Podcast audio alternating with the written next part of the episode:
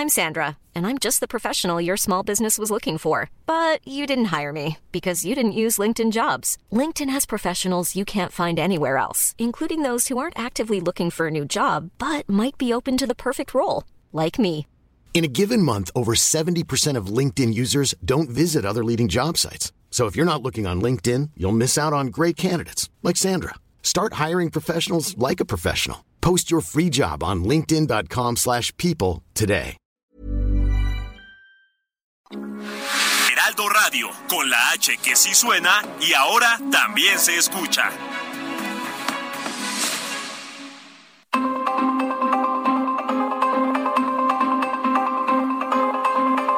El Heraldo Radio presenta Zona de Noticias con Manuel Zamacona. Zona de Noticias, el epicentro de la información.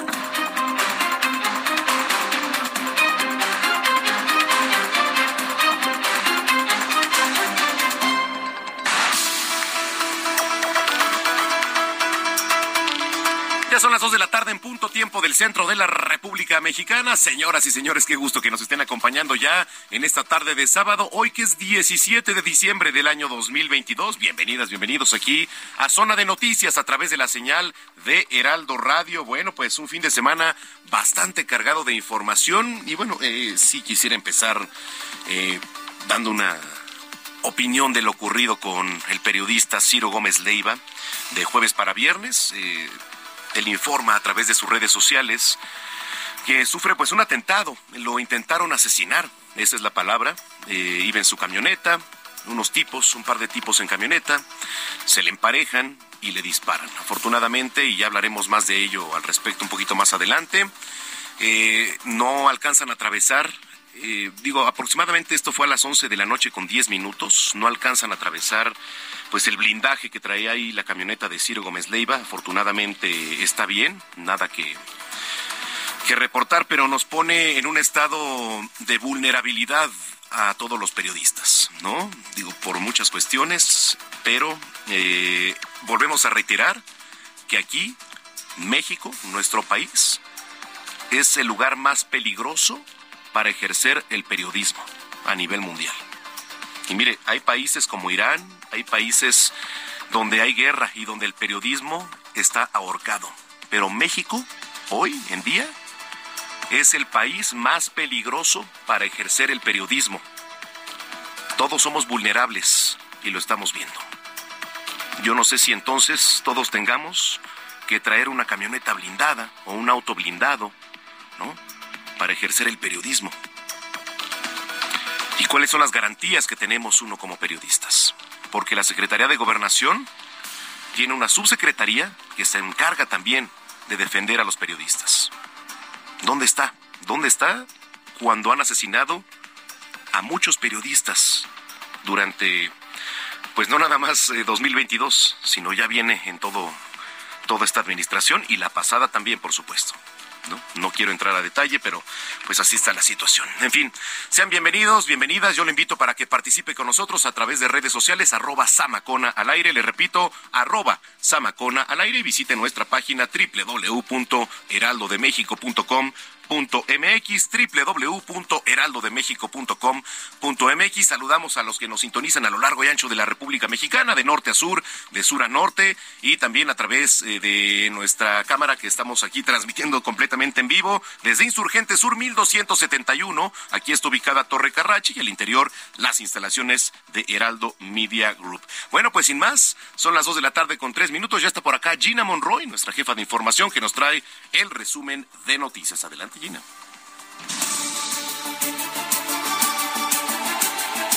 Este jueves 15 de diciembre, el periodista Ciro Gómez Leiva sufrió un atentado a pocos metros de su domicilio. Ayer, Omar García Harfuch, secretario de Seguridad Ciudadana de la Ciudad de México, informó que este hecho específico fue atentar contra su vida. Las cámaras del C5 captaron que tras la agresión, la motocicleta huyó hacia el Estado de México. A las 11.02 se observa el paso de la camioneta sobre Avenida Universidad y metros atrás se puede ver nuevamente un vehículo que posiblemente va siguiendo también al periodista. La agresión ocurre a las 11.10 de la noche por parte de los tripulantes de la motocicleta mencionada. Después del atentado, a las 11 con 12 minutos se observa el paso de la motocicleta sobre Avenida Insurgentes al norte, Barranca del Muerto y Parroquia al oriente.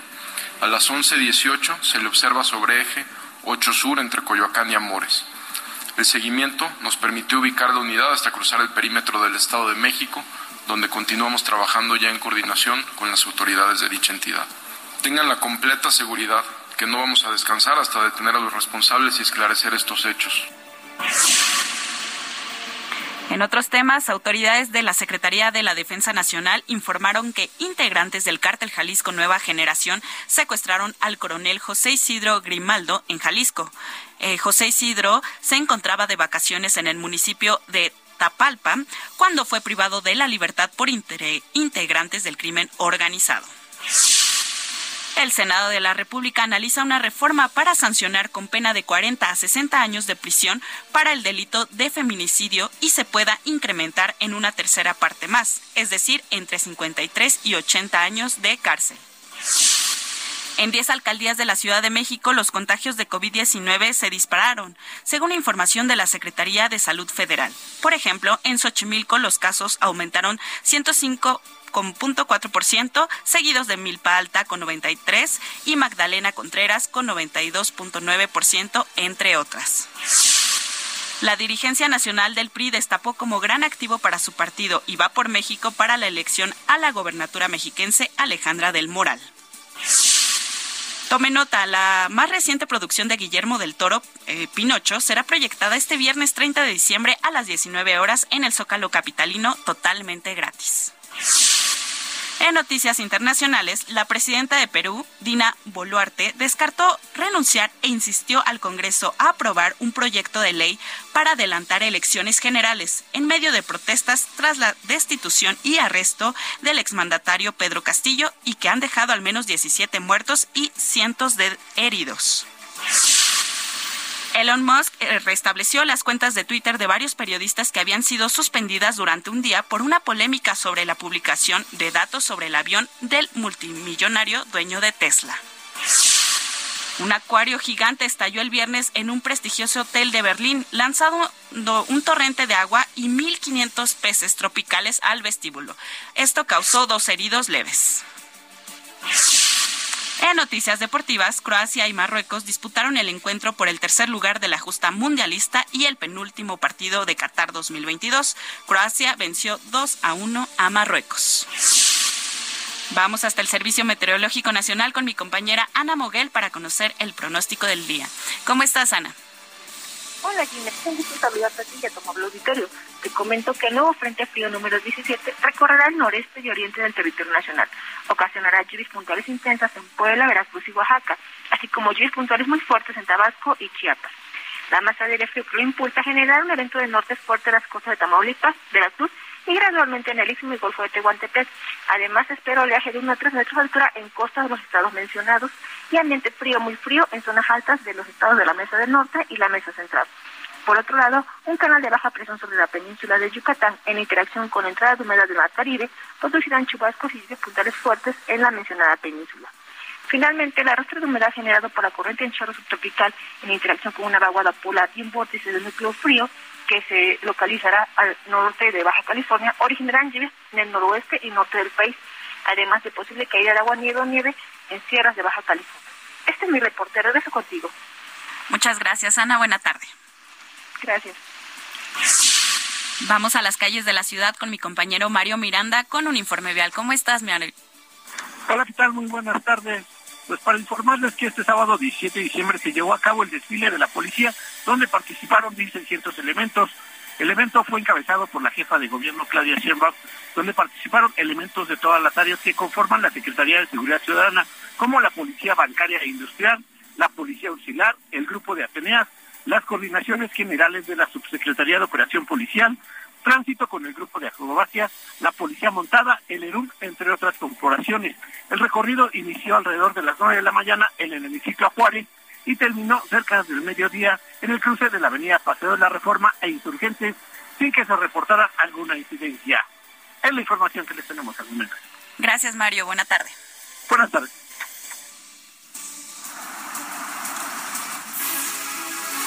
Hi, Bobby. Wanna go for a ride? Sure, Ken. Jump in. I'm a Barbie girl in the Barbie world. Life in plastic, it's fantastic. You can brush my hair, undress me. ¿Qué es eso, Gina? Oye, es que ya salió el nuevo tráiler de la película Barbie, protagonizada por Margot Robbie. El adelanto comienza con un breve relato sobre el origen de Barbie, esta muñeca, que contiene una clara referencia a 2001 con Odisea del Espacio. Odisea del Espacio, ándale. Muy bien. Aparte del qué? Monolito, ándale. Muy bien. Por si lo quieren ver, ya está en redes sociales. Oye, ¿y vas a ir a ver Pinocchio ahí al Zócalo? No. ¿No? ¿Por qué no? ¿Tú tienes la plataforma? Eh, sí. ¿Ya la viste? No, todavía no la he Yo tampoco. ¿Tú ya la viste por allá? ¿Ya la vieron? Sí. ¿No? ¿Sí o no? Dicen que es muy buena. 15 años. Sí. Sí, sí, sí. Ah, bueno, al rato nos vienes a contar. Sí. estimado Diego Iván González, ahorita que nos venga a platicar de Pinocchio. Pero bueno, pues... Eh, ya la veremos. Que por cierto, en el doblaje, o, eh, pues participan actores, actrices de, renombre, pero una de ellas, y se me fue el nombre y ahorita les voy a platicar quién, dijo, ¿sabes qué? no. La película. Las películas, sí. Este, dijo, ¿sabe qué? Yo por participar en una película de Guillermo del Toro, no importa que solo haga ruidos de un árbol, de árbol, o lo que sea así. Ya les voy a platicar. Muy bien, gracias Gina. No, de qué buena tarde.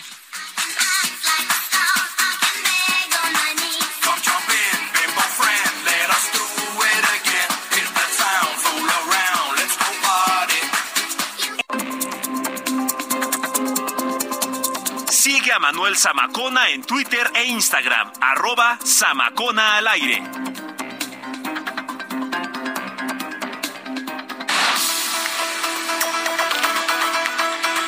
Bueno, son las dos de la tarde ya con 11 minutos. Hay dimes y diretes sobre el fallecimiento del el gobernador Miguel Barbosa, ya el titular de la Secretaría de Salud de, Puebla, pues está negando negligencias médicas sobre la muerte del exgobernador Miguel Barbosa.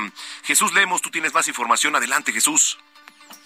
¿Qué tal? Buenas tardes, Manuel. Buenas tardes a todo el auditorio. Carles, en las últimas horas el titular de la Secretaría de Salud aquí en Puebla, José Antonio Martínez García, rechazó este argumento de la presunta negligencia médica que habría derivado en el fallecimiento de quien fuera gobernador del estado de Puebla, Miguel Barbosa Huerta. El propio titular de esta dependencia fue tajante a señalar que el médico, y ahorita en unos segundos más vamos a escuchar su nombre en viva voz del propio titular de esta secretaría, que el médico no tiene superpoderes para diagnosticar cuál fue el fallecimiento del mandatario poblano, que en este caso dejen claro que fue por causas naturales. Escuchemos parte de lo que dijo.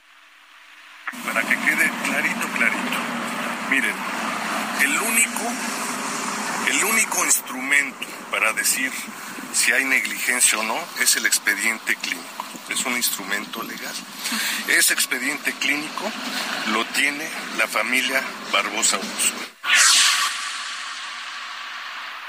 De esta manera, Manuel, amigos de la auditorio, pues es importante destacar que después de este comentario, el doctor que se encargó de dar esta declaración, me refiero a Juan Carlos Pérez Alba, emitió ya un comunicado de prensa unas horas más tarde en donde dejen claro que su comentario se malinterpretó luego de las preguntas que le hicieron algunos medios de comunicación como especialista, como médico. Es por eso que también ya pidió una disculpa a la familia porque pues esta declaración derivó en las fuertes críticas sobre el tema de cómo habría fallecido el propio mandatario poblano Miguel Barbosa Huerta. Bueno, pues esta es la información. Gracias, Jesús. Gracias, buenas tardes. Muy buena tarde. Esto ahí en Puebla y mientras tanto en Chiapas, y la verdad estuvo fuerte, ¿eh? un incendio arrasó con comercios ahí en la localidad de Tuxtla Chico, esto al sur de Chiapas, debido a la acumulación de pirotecnia en varios de estos inmuebles. Y el fuego inició antes de la medianoche y pasada eh, pues una hora, aún no podía ser controlado. Ahí están las imágenes, las llamas se extendieron de dos a cuatro comercios y por cierto, amenazaba con llegar a viviendas aledañas, justo en la avenida central Miguel Hidalgo, la principal vialidad de esta población. Y mire, la venta de pirotecnia en decenas de establecimientos, pues eh, convierte en sitio polvorín donde las autoridades municipales consienten la venta desmedida, hay que decirlo, ¿eh? Es una venta desmedida de estos explosivos, incluso también a los menores de edad. Pero bueno, habrá que ponerle atención a este tema. Oiga, los agresores del periodista Ciro Gómez Leiva huyeron hacia el Estado de México. ¿Qué dicen las autoridades? Carlos Navarro, adelante, ¿cómo estás, Carlos? Buenas tardes, Manuel. Te saludo con gusto aquí al auditorio. Como bien lo comentabas, los agresores del periodista Ciro Gómez Leiva huyeron hacia el Estado de México, reveló el secretario de Seguridad Ciudadana Omar García Fatus. Ayer, en compañía de la jefa de gobierno Claudia Sheinbaum y jefe de la policía capitalina, dio detalles del seguimiento a los sujetos que intentaron acabar con la vida del líder de opinión. Escuchemos. La agresión ocurre a las 11.10 de la noche por parte de los tripulantes de la motocicleta mencionada. Después del atentado, a las 11 con 12 minutos se observa el paso de la motocicleta sobre Avenida Insurgentes al norte, Barranca del Muerto y Parroquia al oriente. A las 11.18 se le observa sobre eje 8 Sur entre Coyoacán y Amores.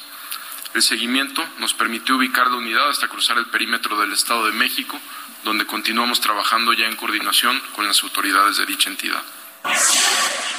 Fue el jueves a las 11.10 de la noche que las autoridades recibieron la alerta por disparos. El periodista había sido agredido en la colonia Florida, en la alcaldía Álvaro Obregón, y fue el blindaje de su camioneta que le salvó la vida. Dos casquillos fueron encontrados en la zona. Sin embargo, se analiza si hubo más detonaciones desde otros puntos.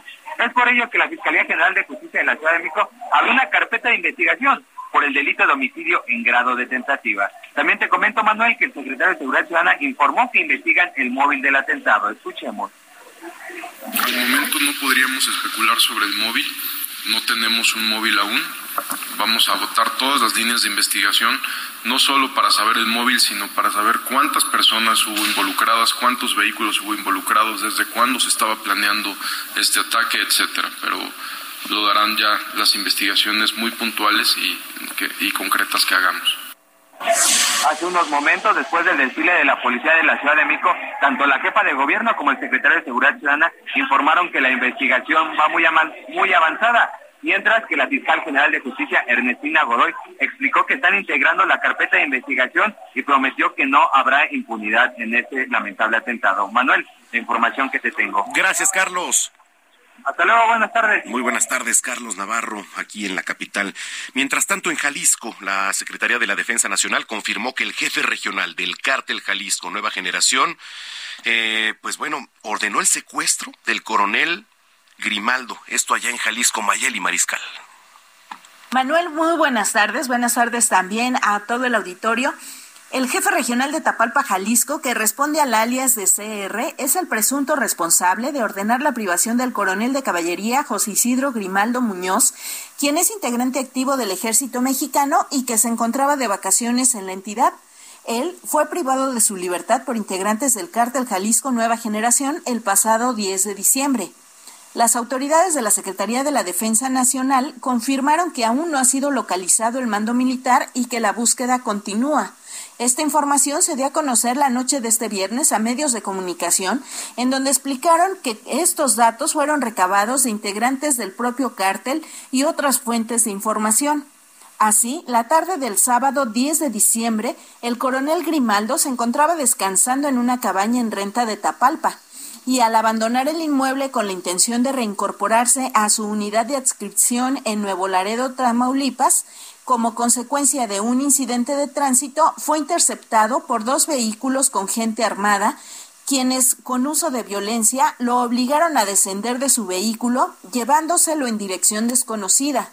Sobre estos hechos, la investigación por parte de las fuerzas federales continúa sin detenidos hasta ahora y los objetivos se centran en la posible responsabilidad del líder de este grupo del crimen organizado conocido con el alias CR, además de otros presuntos involucrados, quienes ya son buscados por las diferentes autoridades eh, para que, con apego a las leyes, contribuyan al esclarecimiento de estos hechos y se deslinden las responsabilidades insistieron que fue el ejército mexicano, la Fuerza Aérea, la Guardia Nacional, además de instituciones de seguridad de los tres ámbitos de gobierno, quienes están enfocando todos sus recursos humanos, materiales y tecnológicos para localizar al coronel José Isidro Grimaldo Muñoz. Además, solicitaron a la sociedad civil su colaboración para que aporten a las autoridades cualquier información o indicio que permita conocer el paradero del coronel. También el general de brigada diplomado del Estado Mayor, Crisóforo Martínez, destacó que el coronel Grimaldo, durante el tiempo de servicio en el ejército mexicano, ha tenido una buena trayectoria profesional de servicio a este país. En la actualidad se desempeña como comandante de una corporación en la frontera norte, esto en Tamaulipas, en donde se ha destacado por los resultados sobresalientes, dijo, a favor de la seguridad y de la sociedad mexicana. Esa es la información desde Jalisco. Muy buen día para todos. Gracias, gracias Mayeli Mariscal allá en Jalisco. Y mientras tanto en Veracruz, un comando ejecutó a un exalcalde, así como se lo platico, Juan David Castilla. Muy buenas tardes, Manuel, te saludo con gusto desde el estado de Veracruz. Comentarte que un grupo armado asesinó a balazos al exalcalde de Texistepec, Saúl Reyes Rodríguez, la noche del pasado jueves 15 de diciembre cuando se encontraba en un velorio. Estos hechos ocurrieron después de las 11 de la noche cerca de su domicilio, en la zona sur del estado de Veracruz, donde también resultó herido Noé Marcelino Reyes, sobrino del exfuncionario. Reyes Rodríguez recibió tres impactos de bala, dos en la espalda y uno en el pecho. Esto tras ser sorprendido por un comando que irrumpió en el velorio de un familiar de su esposa. El expresidente municipal de Texistepec fue trasladado en ambulancia a un hospital particular en la ciudad de Acayucan, donde horas más tarde murió por la gravedad de las lesiones cuando era atendido por médicos. Después de estos hechos, se desplegó un fuerte operativo por parte de diversas corporaciones policíacas para la búsqueda y captura de los homicidas. Sin embargo, hasta el momento no hay detenidos por este atentado. Saúl fue dos veces alcalde en el periodo 2007-2010 y en el periodo 2018-2021 bajo las siglas del Partido de la Revolución Democrática.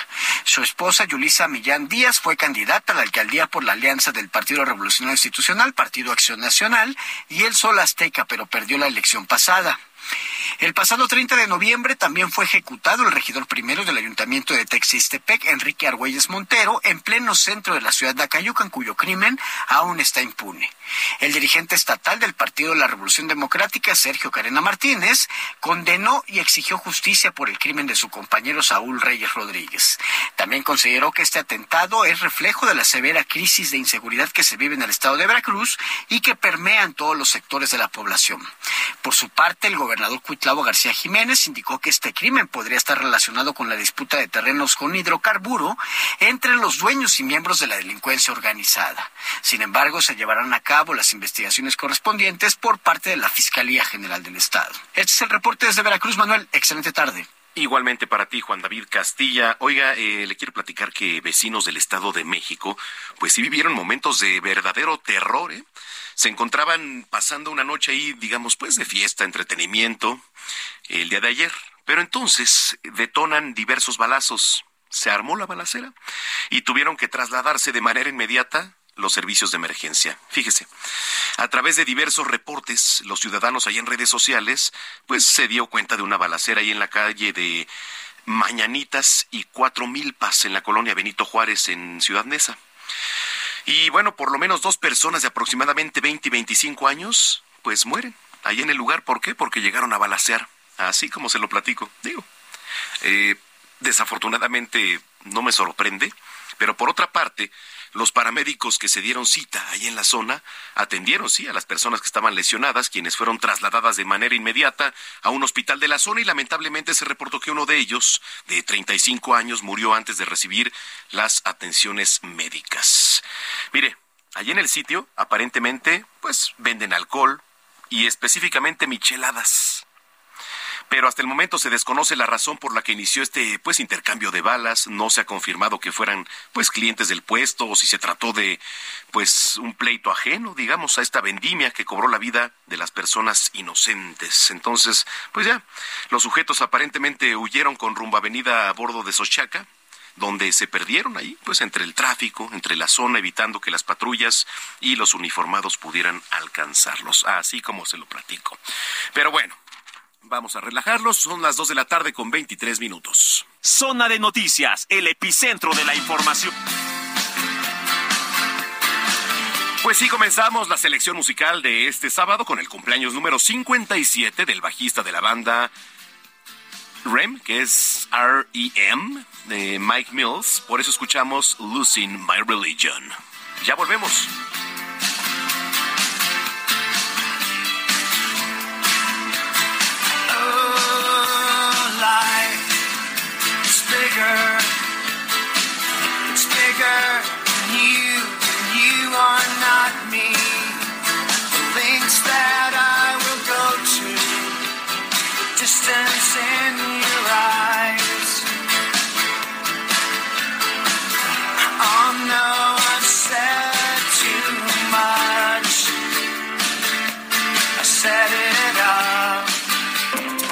A una pausa y regresamos con Manuel Zamacona a Zona de Noticias.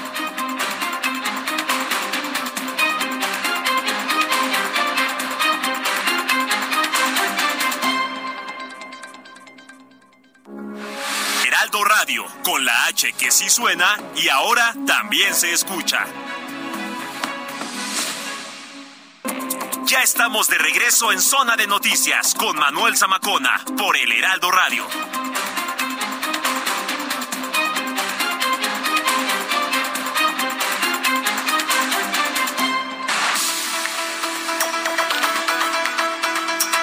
Son las 2 de la tarde ya con 30 minutos en el tiempo del centro del país. Gracias por continuar con nosotros, si es que ya estaba en sintonía, y si no, bienvenida, bienvenido a Zona de Noticias a través de la señal de Heraldo Radio. Bueno, hay una nota en contexto que me agradó, la verdad, desde la mañana que la leí y que publica El País. Dice, el presidente Andrés Manuel López Obrador es consciente de que se verá en tribunales con la oposición luego de que el Congreso aprobó su plan B de la reforma electoral.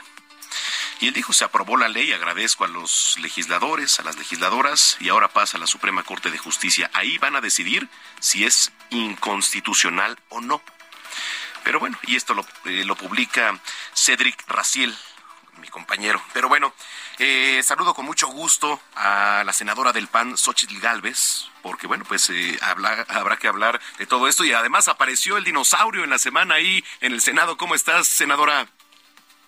Manuel, qué gusto saludarte a ti y a todo el auditorio esta tarde. Pues, pues sí, el presidente está consciente que se aprobó una reforma inconstitucional. Varios senadores de Morena, yo, yo no entiendo a la ministra, exministra Olga Sánchez Cordero, Sí. cómo puede votar una cosa que sabe que es inconstitucional. Eh, es de verdad lamentable lo que se vivió esta semana y por eso un poco el tema del dinosaurio. Digo, obviamente hay quien se enoja, pero pues dijo, me llevó cinco minutos la protesta, no distraje el debate, eh, no cerré la sesión, no tomé la tribuna, simplemente era decirles, eso es lo que nos espera, padrones donde van a votar los muertos, eh, elecciones donde va a ser un caos, donde no va a haber un PREP porque pues, se va a cambiar y ahora van a decir que se vuelve a caer el sistema, cuando no les agraden los resultados, pues van a poder manipular. ¿Por qué? Pues porque no va a haber personal capacitado, profesional, el INE va a estar muy mermado. Eso es lo que buscan. Yo yo creo que no hay manera que la Suprema Corte de Justicia sostenga este dictamen que se hizo tanto en la Cámara de Diputados como en el Senado, con los votos de la oposición y algunos votos valiosos eh, del senador Espino, por ejemplo, de Chihuahua, que es el presidente de la Comisión de Estudios Legislativos, que pues no, no quiso votar porque está consciente. Es un hombre que que entiende de derecho y, y, y, y les gana el pudor legislativo. Digamos, eh, pues lo que había planteado el presidente Andrés Manuel López Obrador en un inicio no pasa, se, se lo frenan ahí en, en lo legislativo, pero ¿qué pasa ahora con el plan B? ¿Qué, ¿De qué se trata? el Jurassic Plan, que es el que yo le puse, el Jurassic Plan, este, pues mira, lo que pasa es, es eh, el, plan original de reformar la Constitución era terrible. Era prácticamente desaparecer la institución, controlarla, eh, y eso estaba muy, de verdad, muy cuesta arriba. Y ahora, con el plan B, pues es un plan que, no obstante que se viola la Constitución, que ahorita nos regresaron el tema de transferencia de votos porque les dio vergüenza al presidente regresar a este tema donde le das partidos, votos a un partido que no los ganen las urnas, que son tus aliados. Y en este caso el verde dice que pues no, que ellos no tienen bronca, pero yo creo que sí tienen bronca. La gente les va a pasar la factura al partido verde de no ser verde, de no defender eh, la selva maya, de no defender a las energías renovables. O sea, toman ahí temas como de los animales y cositas ahí que son llamativas, pero en el fondo los verdaderos temas ambientales, el verde le ha dado manga ancha al presidente. Entonces seguramente van a enfrentar las consecuencias en la próxima elección de los verdaderos ambientalistas y de las verdaderas personas que están preocupadas por el medio ambiente.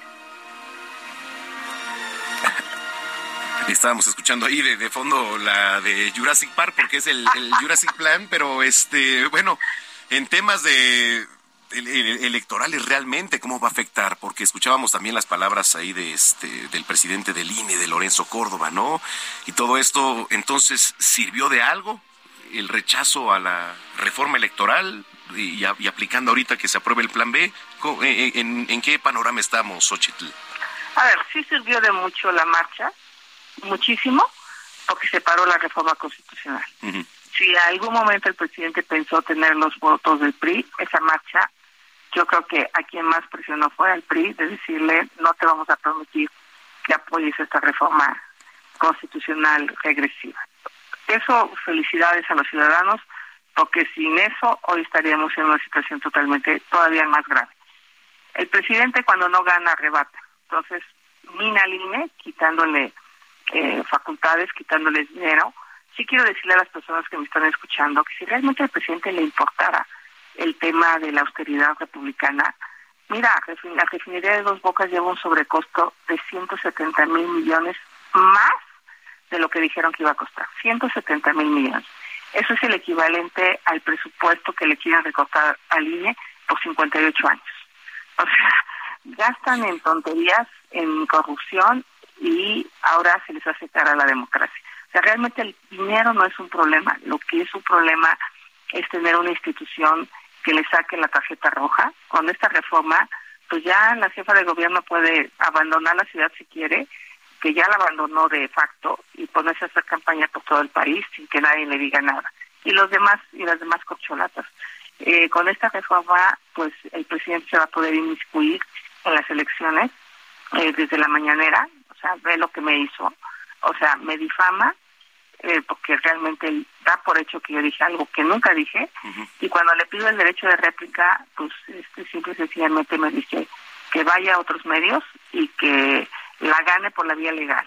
¿Tú, por ejemplo, no puedes acudir a las mañaneras? Eh, ¿No? ¿Te prohibirían el, el, acceso ahí a Palacio Nacional? seguramente, seguramente. Digo, no no he querido exponerme porque pues, seguramente lo van a hacer de una manera violenta y, y no me van a dejar pasar y entonces este digo el caso ahí del exgobernador de Michoacán pues fue muy lamentable sentado allá afuera en una sillita. O sea no es exponerte no no lo voy a hacer lo voy a hacer por la vía legal eh, para que me dé mi derecho de réplica en la mañanera porque sí y él mismo ofreció que iba a dar derecho de réplica él mismo lo ofreció. Y al día siguiente pues ahora vuelve a decir que soy una cínica no o sea la señora, ¿no? Ni siquiera se atreve a decir mi nombre. Eso va a tener toda la manga ancha con esta reforma y además va a poder contratar con dinero público en campañas para promover seguramente a sus corcholatas.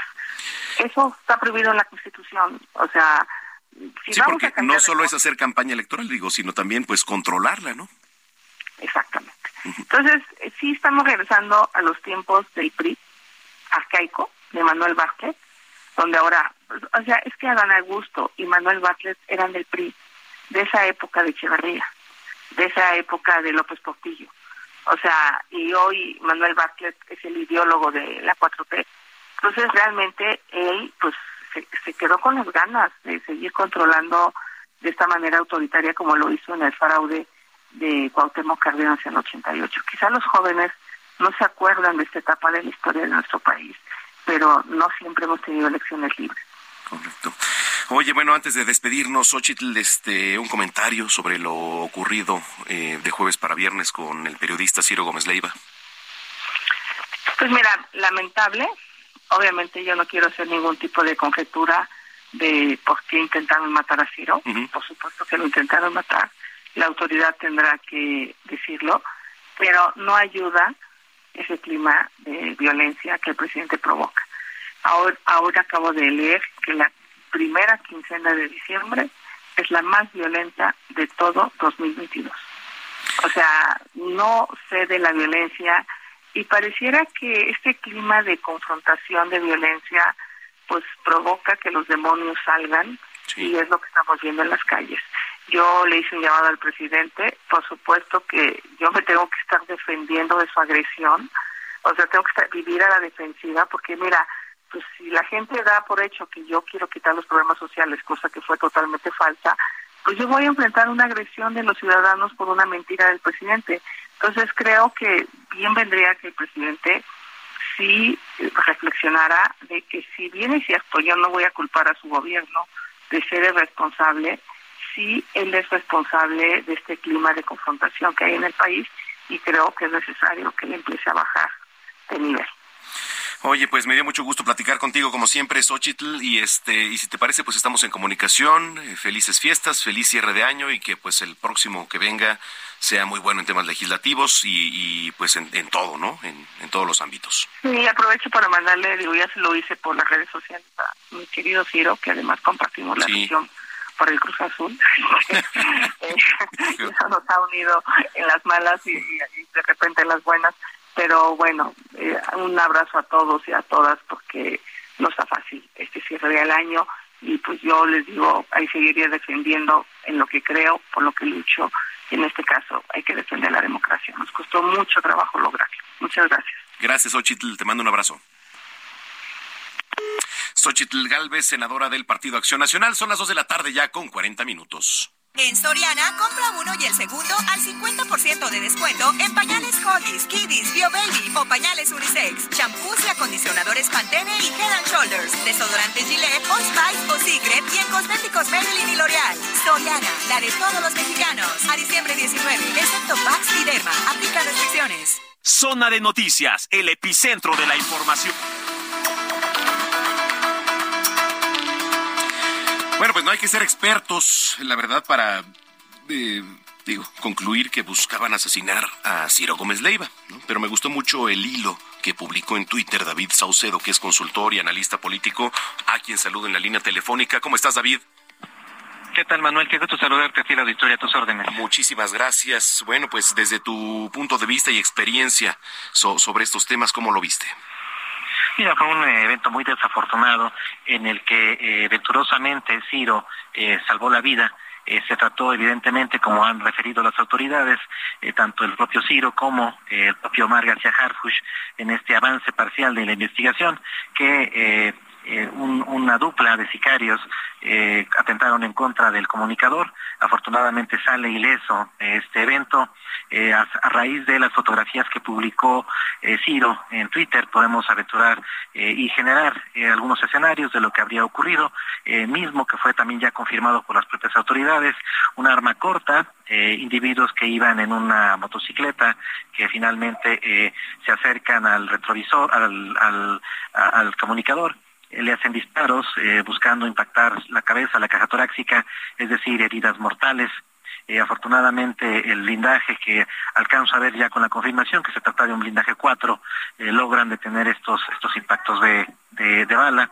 Eh, se planeó meticulosamente este, este evento en horario, ubicación, con el objeto de poder salir del, sistema de videovigilancia de las cámaras de la Ciudad de México, como lo refiere Omar García Harfush, uno de los eh, ocupantes, de los tripulantes de la moto, presumiblemente quien hizo las detonaciones, eh, se bajó y eh, abordó otro vehículo con el cual pudo evadirse del sistema de videovigilancia, poder distraer a las autoridades.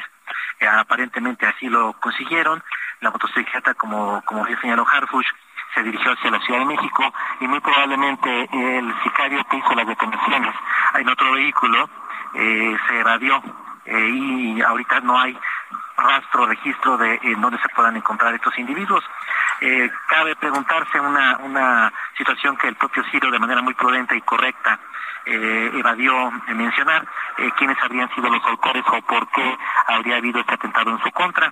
Hay muchas especulaciones en este sentido. La hipótesis que cobra más forma va en el sentido de que pudieran haber, haber sido integrantes del crimen organizado eh, sobre los cuales eh, el comunicador, eh, en, seguimiento de su actividad periodística, dio información acerca de hechos delictivos y, de su participación en algunos eventos sociales, concretamente de la familia michoacana en un, en un evento religioso, en donde también se, se presentaron imágenes pero evidentemente no contamos con mayores eh, elementos de prueba como para poder eh, sustentar de manera irrevocable esta hipótesis. Claro, David, y además, bueno, pues eh, por el modus operandi que utilizaron, me remonto, nos remontamos a los tiempos de Pablo Emilio Escobar Gaviria, ¿no? Allá en, en Colombia, por el modus operandi.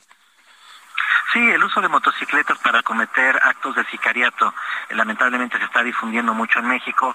Las motocicletas son vehículos de bajo costo, eh, permiten la movilidad, permiten que eh, los ocupantes, los sicarios puedan incluso transitar en calles reducidas, en callejuelas, dificulta la persecución, son fáciles de reemplacar, de pintar, de ocultar, inclusive un, un, tripulante experto en moto puede realizar maniobras a alta velocidad e incluso poder escapar de persecuciones el tripulante, el segundo tripulante, el copiloto que vaya en la misma, eh, también con cierto nivel de capacitación, puede hacer eh, disparos en contra de los objetivos marcados para tal fin. Entonces, este sicariato en moto es ya, una práctica común en la guerra de cárteles aquí en México. Te diría que en cierto sentido dicha guerra de cárteles que se libra en varias regiones del país es una guerra que se libra en moto. Oye, pues eh, todo esto que ha ocurrido pone en un estado de vulnerabilidad, ¿no? Digo, no nada más al gremio periodístico, sino también ahí las alertas, porque, pues digo, hablando de una motocicleta y como operaron estos, eh, pues tipos que estaban ahí en, la moto, se escabulleron y quién sabe dónde anden. ¿Cómo lo ves? ¿Crees eh, que pronto se pueda lograr su captura? Digo, porque además, este, pues eh, es complicado, ¿no? No se les ve el rostro así como tal, digo, se ve alguna parte, pero las cámaras de seguridad lograron captar poco va a ser muy difícil que la investigación avance en el análisis, en los peritajes del de, evento como tal.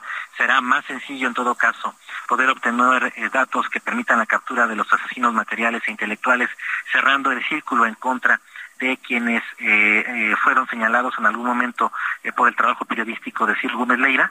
Me parece que esa sería la línea de investigación que pueda rendir frutos de manera más rápida, es decir, hacer una revisión hemerográfica de cuáles son eh, los integrantes del crimen organizado sobre los cuales eh, el comunicador hizo referencia en sus últimas piezas periodísticas. Seguramente alguno de estos integrantes del crimen organizado se sintió incómodo con algún señalamiento, alguna mención. Hay que en todo caso respaldar el trabajo valiente y profesional de Ciro Gómez Leiva. Eh, esa es la función de cualquier comunicador y más como alguien como él de su nivel de capacidad y profesionalismo. Así que me parece que las autoridades seguramente están trabajando sobre esta línea, es decir, que, quiénes y qué integrantes integrantes del crimen organizado habrían sido mencionados en las piezas periodísticas de Ciro Gómez Leiva para empezar a cerrar el, cerco y a establecer una investigación sobre estos personajes y solo de esa manera poder llegar a los autores materiales del atentado. David, pues este importante tu análisis, ¿dónde te podemos encontrar la gente que te viene escuchando ahí en redes sociales? Eh, gracias, gracias Manuel. Así con mi nombre, David Saucedo, tanto en Twitter como en Facebook. Bueno, pues te mando un abrazo, David, y gracias.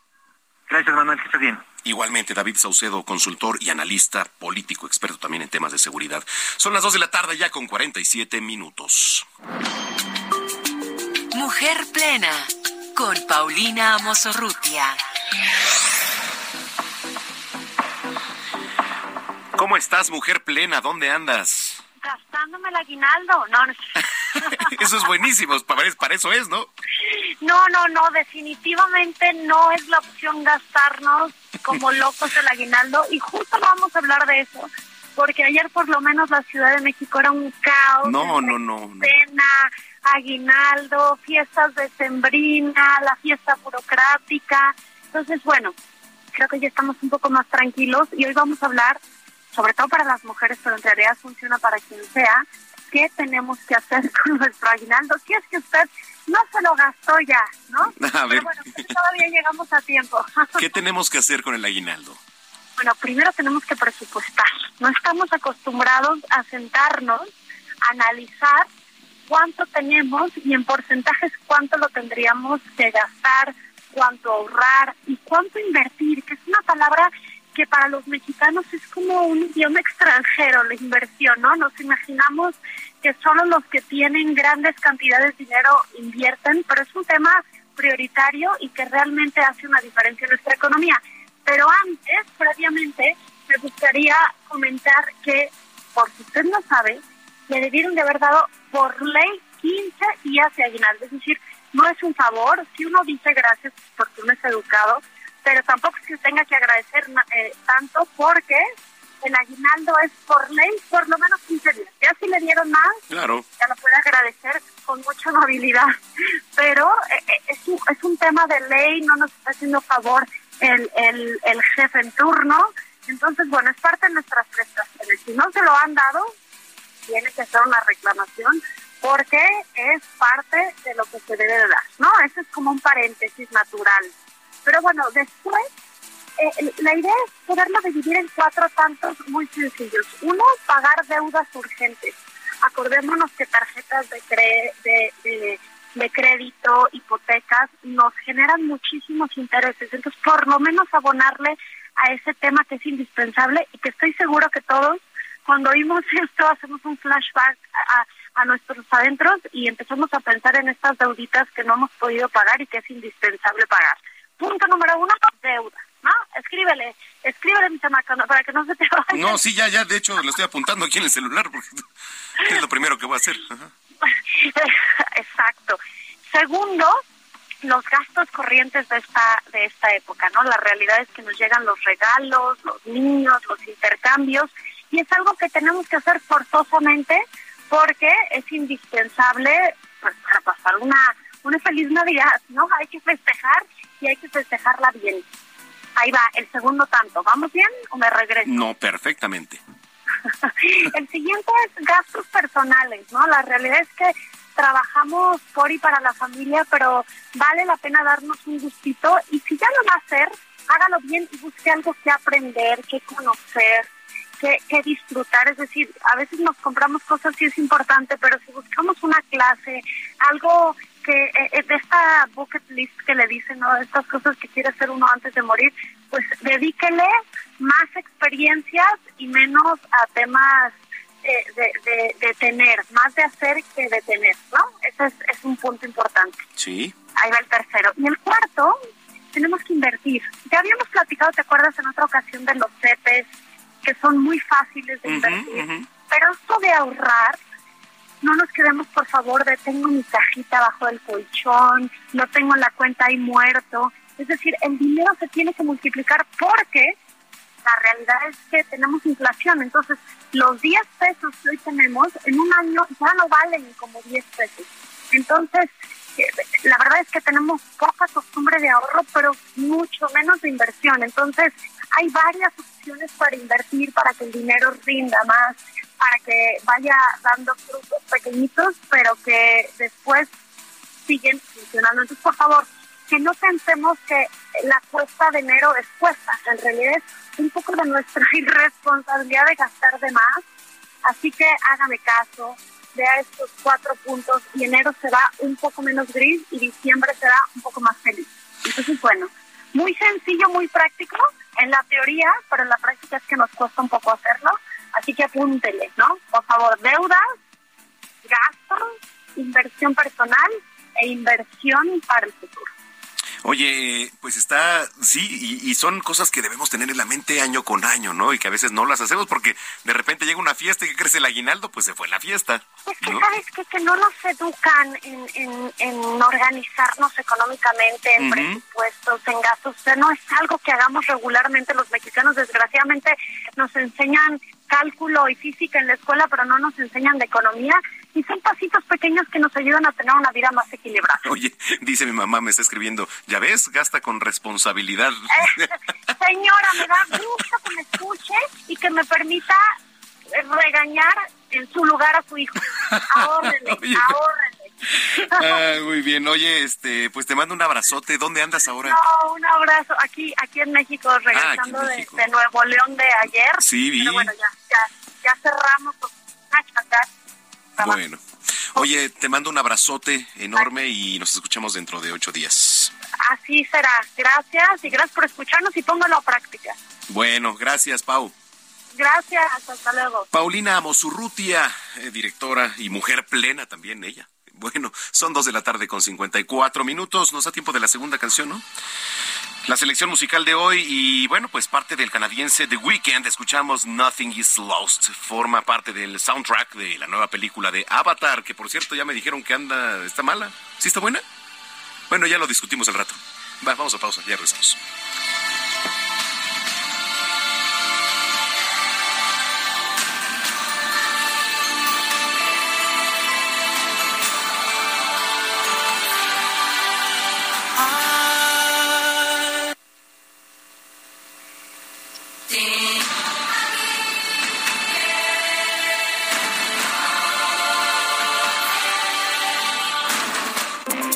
Vamos a una pausa y regresamos con Manuel Zamacona a Zona de Noticias.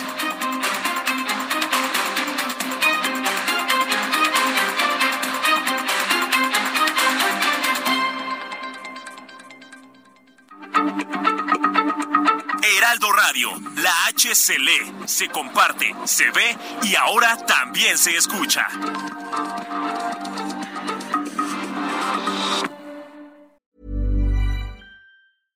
How would you like to look five years younger? In a clinical study, people that had volume added with Juvederm Voluma XC in the cheeks perceived themselves as looking five years younger at six months after treatment. Look younger, feel like you. Add volume for lift and contour in the cheeks with Juvederm Voluma XC. Reverse signs of aging by adding volume to smooth laugh lines with Juvederm Volure XC. For important safety information and to find a licensed specialist, visit juvederm.com. That's J U V E D E R M.com. Not for people with severe allergic reactions, allergies to lidocaine, or the proteins used in Juvederm. Common side effects include injection site redness, swelling, pain, tenderness, firmness, lumps, bumps, bruising, discoloration, or itching. There's a risk of unintentional injection into a blood vessel, which can cause vision abnormalities, blindness, stroke, temporary scabs, or scarring. Talk to a licensed specialist to find out if it's right for you.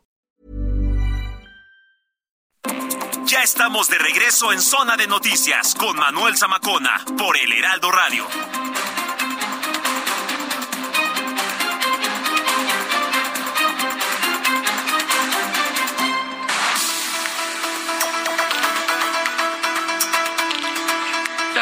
Tarde en punto tiempo del centro de la República Mexicana. Muchísimas gracias por continuar con nosotros. Si es que ya estaba en sintonía y si lo acaba de hacer, bienvenida, bienvenido a este espacio de noticias a través de la señal de Heraldo Radio. La frecuencia aquí en el Valle de México es el 98.5 de FM y también saludamos, por supuesto, a los que nos escuchan a lo largo y ancho de la República Mexicana, de norte a sur, de sur a norte y en Estados Unidos, a Beaumont, Houston, Atlanta, Chicago, en Corpus Christi, allá en Florida también.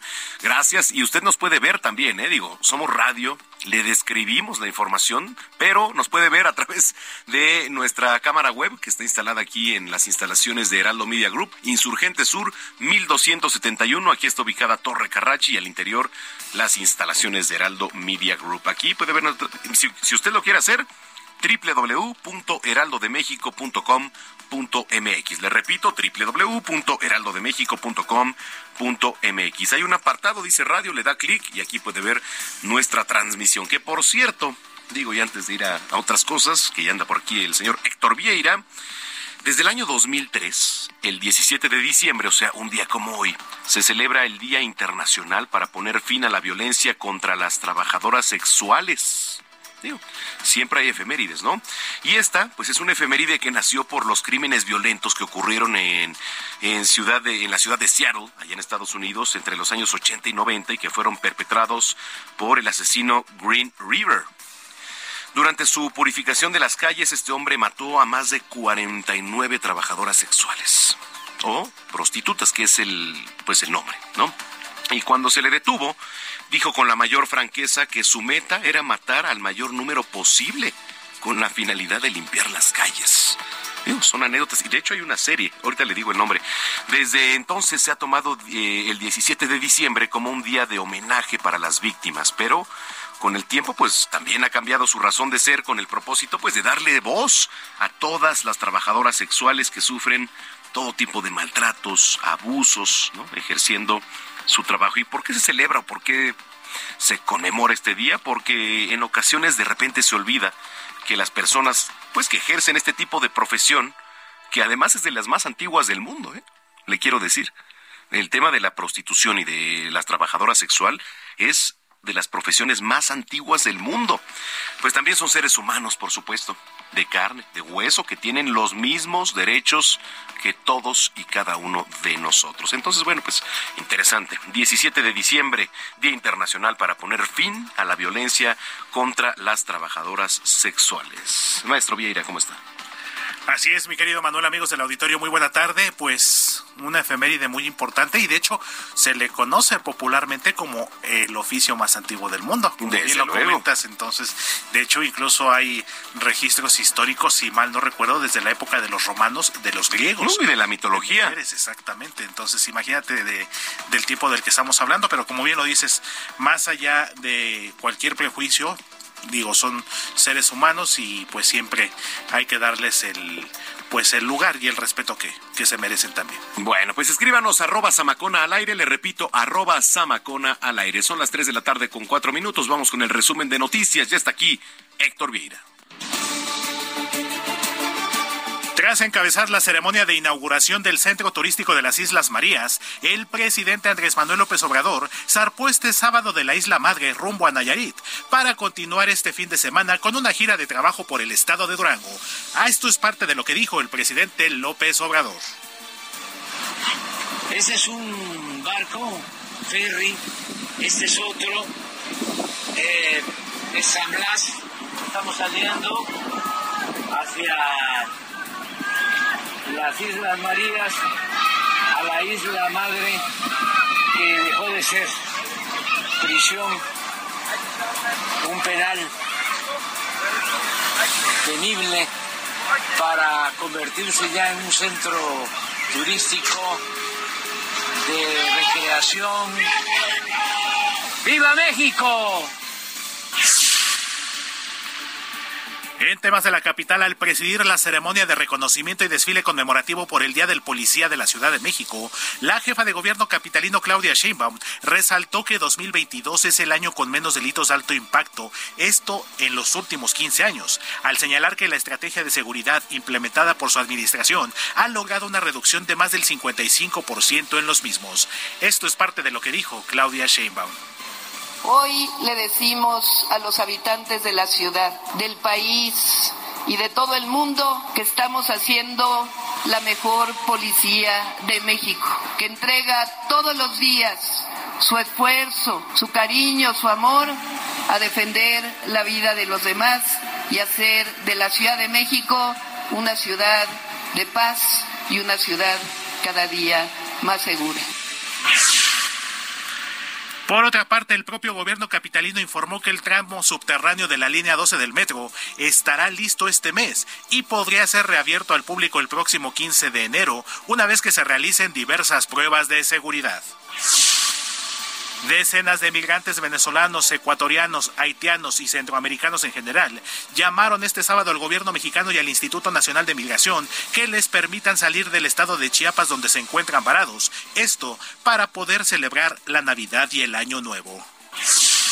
El Centro Nacional de Prevención de Desastres informó que en las últimas 24 horas el volcán Popocatépetl registró un total de 53 exhalaciones, acompañadas por columnas de vapor de agua, gases y cenizas, lo que mantiene el semáforo de alerta en amarillo fase 2. En noticias internacionales, la Academia Brasileña de las Letras anunció que la escritora Nélida Piñón, ganadora del Premio Príncipe de Asturias 2005, murió este sábado en Lisboa, Portugal, a la edad de 85 años. Descanse en paz, Nélida Piñón. Trabajadores de crematorios en Beijing, China, afirmaron que sus establecimientos están desbordados debido a la nueva ola de casos de COVID-19 que afecta al país en las últimas semanas y que, de acuerdo con las autoridades locales, pronto estará de regreso en las zonas rurales.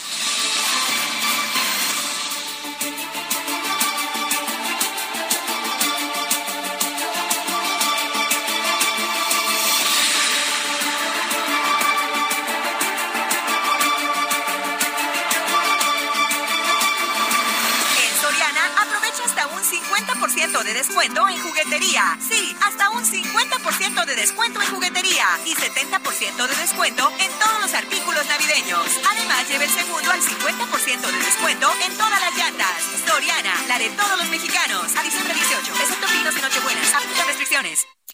Hablemos de tecnología con Juan Guevara.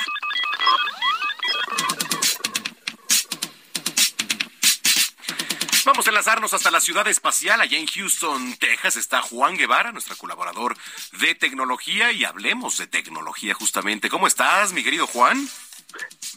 Mi querido Manolo Zamacona, hablemos de tu tecnología. ¿Cómo estás? Muy bien, cuéntame todo. Pues mira, ¿ya hiciste tu lista Santa Claus? A los Reyes Magos o a, la- a- a las reinitas de tu corazón. Desde ¿Qué te va a dar el luego, desde luego que ya la hice, mi querido Juan. Bueno, ¿cuáles cuáles cuáles son la lista de, de- de regalos que le has pedido a Santa Claus, a los Reyes, a la Peoresnada que te regalen? Mira, lo primero, salud, ¿no? Eh, Eso es lo, lo- lo que se pide. No, no, bueno, bueno. Ya después en temas Ya, ya, ya. materiales, Salud, si hablamos. Sí, sí, mira, sí, mira, la verdad está muy bien tu desarrollo de salud. Eh, ¿Qué te van a regalar? O la sea- salud te la procuras tú. Eh, Eso tienes toda la razón. Ahora, en temas materiales, pues sí me gustaría una nueva navecita. Estoy proponiéndome cambiar de carro, ¿no? Este... Ah, ¿vas a cambiar las naves? Sí, sí, sí, una, una, una navecita, una camionetita, algo, ¿no? Digo, pues la verdad es que hay que, hay que renovarnos también. Ok. ¿no? Muy bien, muy bien, muy bien. Bueno, pues fíjate que eh, pues ya estamos a nada de que Santa Claus haga su aparición en todo el país.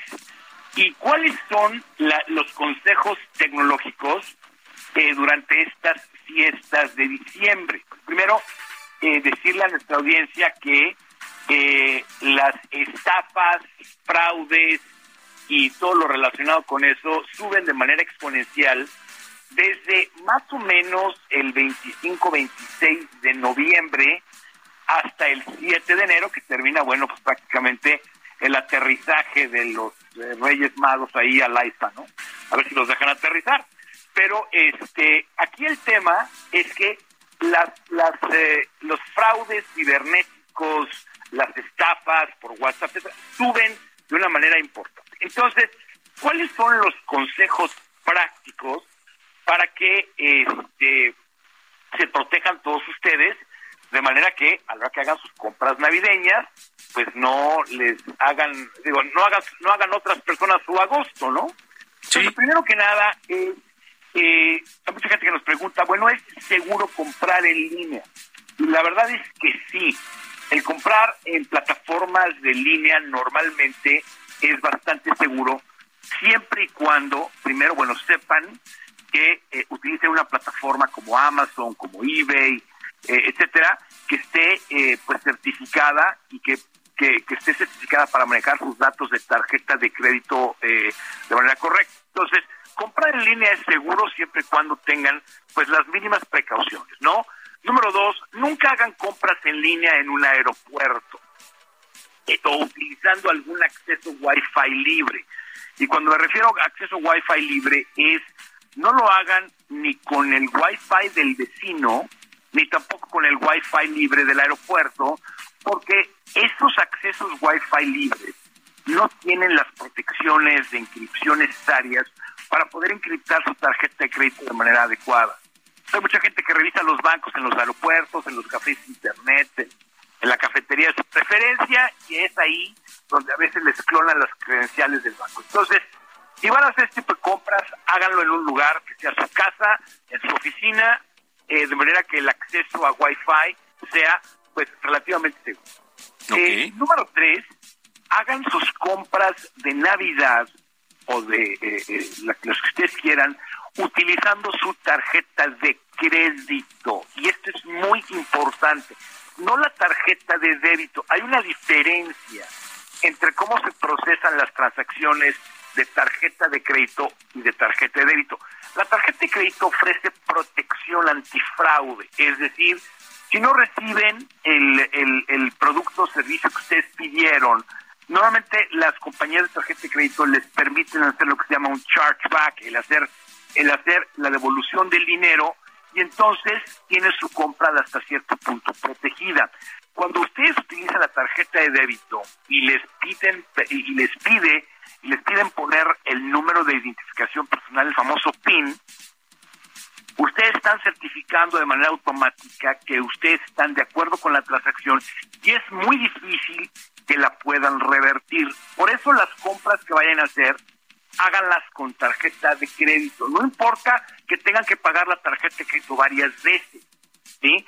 Traten de hacerla con tarjeta de crédito porque eso les ofrece una protección eh, eh, de muchas maneras, ¿no? Y para aquellos que eh, están escuchando, que vayan a hacer algún tipo de compra importante, traten de hacerlo de la manera más limpia posible. ¿Y a qué me estoy refiriendo? Acuérdense que las tarjetas de crédito normalmente las tienen que pagar. Es importante que la gente ahorre su aguinaldo, ahorre sus bonos de diciembre y que no parezca como si el dinero fuera de Monopoly, ¿no? Que parece que te lo reparten y pues ya, ¿no? Se te queman las manos el billete porque ya tuvo que gastarlo. Hay gente peor, ¿no? Que todavía no reciben el aguinaldo y ya se lo quemó. Entonces, traten de traten de eh, eh, tener un presupuesto exacto de cuánto van a gastar. Mira, yo lo que hago normalmente con las, con las compras de diciembre, por ejemplo, es yo asigno un presupuesto específico de lo que vaya a gastar, de lo que se vaya a eh, necesitar Santa Claus para aquello del no te entumas, o lo que tú quieras, y ese dinero, ese saldo lo pongo en una tarjeta de crédito o una tarjeta de débito específica y cuando se acaba, se acabó y ya, ¿no? Es la técnica del sobrecito, ¿no? Nada más que ahora es el sobrecito electrónico. Entonces tú asignas, tú asignas un cierto presupuesto y de ahí hay que ser disciplinados y no pasarse. Las tarjetas prepagadas de, de débito, de crédito, son muy buenas para eso porque te permiten presupuestar y entonces no gastas de más, porque acuérdense que muchas personas gastan varias veces este mes su ingreso mensual, es decir, se endeudan una o dos o tres veces el ingreso que van a generar al mes y entonces están hipotecando su sueldo futuro a compras presentes y eso es la forma más eficiente de estar quebrado en tu día, ¿no? Entonces, acuérdense, es muy importante, normalmente el gasto de tarjetas de crédito no debe de exceder de un tercio de lo que ganas al mes. Si ustedes ganan, lo que ganan al mes, acuérdense, es muy sencillo, la tarjeta de, la tarjeta de crédito no debe exceder el 30% de lo que ustedes generan al mes, para que entonces siempre tengan saldo de emergencia en el caso de alguna circunstancia, y número dos, que no se vivan trabajando para, para, para este, pagar la tarjeta de crédito. Y por último, muy importante es que siempre estén pendientes de su estado de cuenta bancario. Eh, por si existe alguna clonación de tarjeta de débito, de tarjeta de crédito, etcétera, que ustedes puedan reportarla directamente a sus eh, a su banco en específico. Acuérdense que los bancos no hablan para preguntarles su número de tarjeta de crédito, los bancos no hablan para pedirles sus accesos credenciales a, las, sus cuentas. Eh, eh, nunca mandar una copia de tarjeta de crédito por, por mensaje de texto por WhatsApp. Y acuérdense que siempre hay alguien que cree que es más listo que ustedes, que les puede ver la cara de WhatsApp, ¿no? Entonces hay que cuidarse completamente. Oye, esas recomendaciones están muy buenas y sobre todo, mi estimado Juan, ahorita en tiempos de aguinaldo, que por cierto es un tema que vamos a tocar un poquito más adelante, el tema del aguinaldo, porque me parece que hasta el día 22 se tiene legalmente para, para depositarlo, pero sí, buenas recomendaciones y, y más en diciembre, que es tan necesario, ¿no? Sí, y por favor ahorren el aguinaldo. El aguinaldo es un ingreso extra que debe de servir para, para generar más dinero o guardarlo como un fondo de, de, de emergencia, ¿no? Como una especie como de reservas financieras. Claro. Guarden su dinero. Es importante que sepan ahorrar. Y este y bueno, mi querido Zamacona, ¿qué quieres que te mande la lista por WhatsApp de lo que vas a regalar o qué? Bueno, pues, eh, híjole, de, de, de todas maneras vienes en enero, ¿no? ¿En enero vienes para acá? En enero Ah, bueno. allá, así que nos vamos a ver. Muy bien, me parece perfecto. Ya, ya aquí este, nos ponemos a mano con una, por lo menos una buena comida, ¿te parece bien? Me parece perfecto, mi queridísimo Zamacona. Oye, te mando un abrazo. Un abrazo y rápidamente a la gente, suele a su radio Sí. Juan Guevara TV para que eh, mande preguntas y comentarios y platicarlos aquí en Zona Noticias. Juan Guevara TV, estoy a sus órdenes. Juan Guevara TV, te mando un abrazo. Gracias, Zamacón al aire. Saludos. Ahí estamos, 3 de la tarde ya con 18 minutos. Recomendaciones culturales con Melisa Moreno.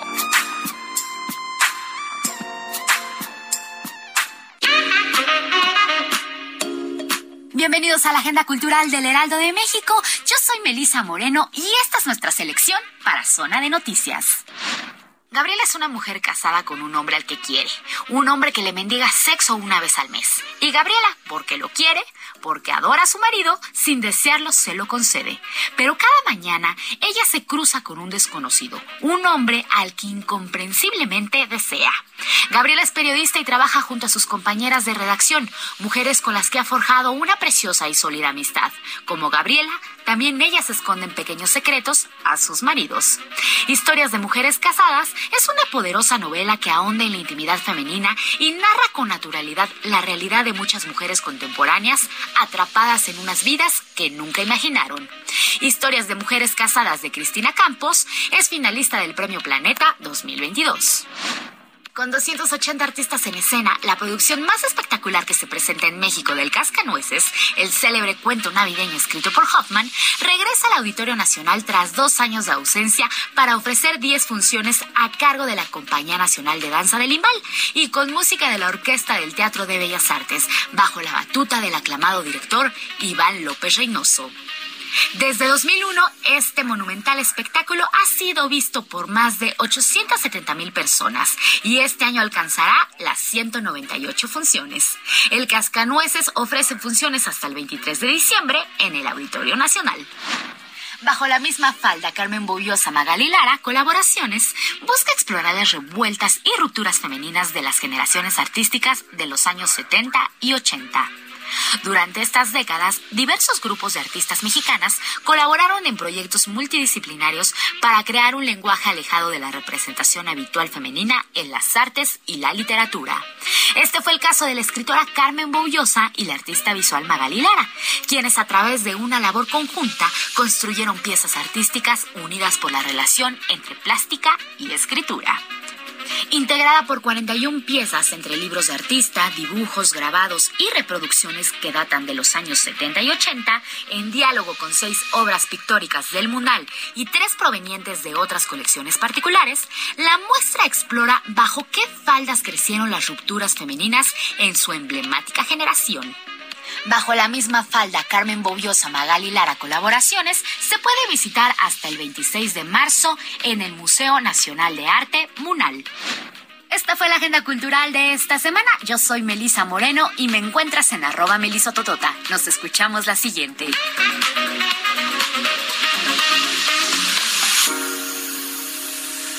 Muchas gracias a mi querida Melisa Moreno, que por cierto la vi el martes ahí, le di un abrazote y bueno, pues también se lo mando otra vez. Oiga, eh, ya sabe que hacer el fin de semana, no tiene plan, digo, a pesar de que hay muchas posadas, fiestas navideñas, convivios, reuniones familiares con los amigas, amigos, etcétera, pues también hay recomendaciones para que usted vaya al teatro. Berches Kerly. Teatro y más con Berch Skerli.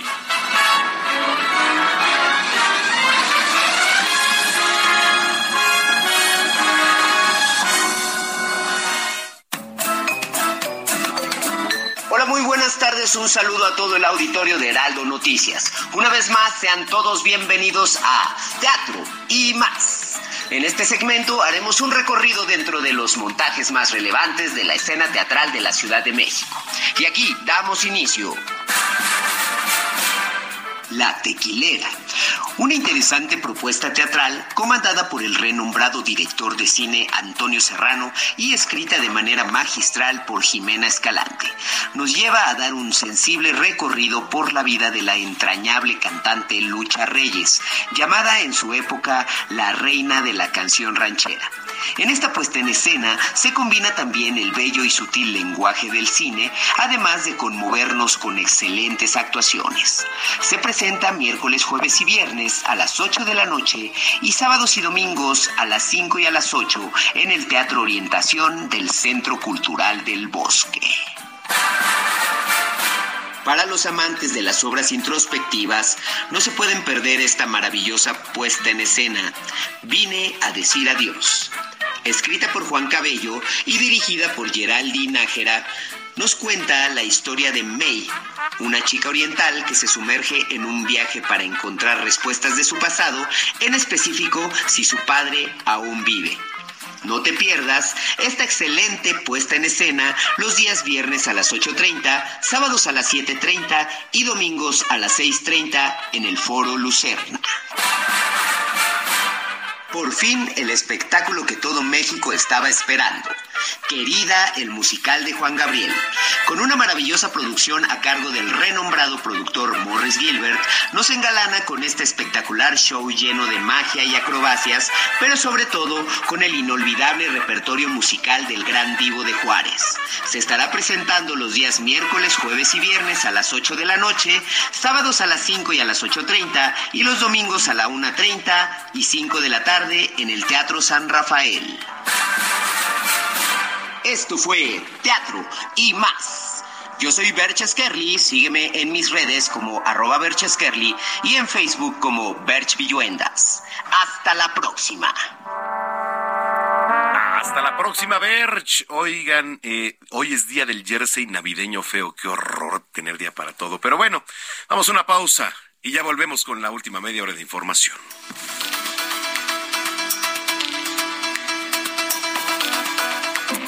Vamos a una pausa y regresamos con Manuel Zamacona a Zona de Noticias.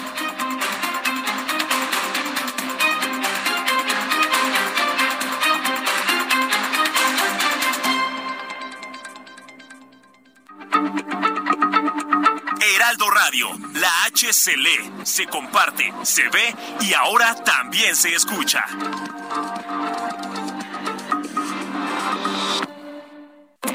Ya estamos de regreso en Zona de Noticias con Manuel Zamacona por el Heraldo Radio.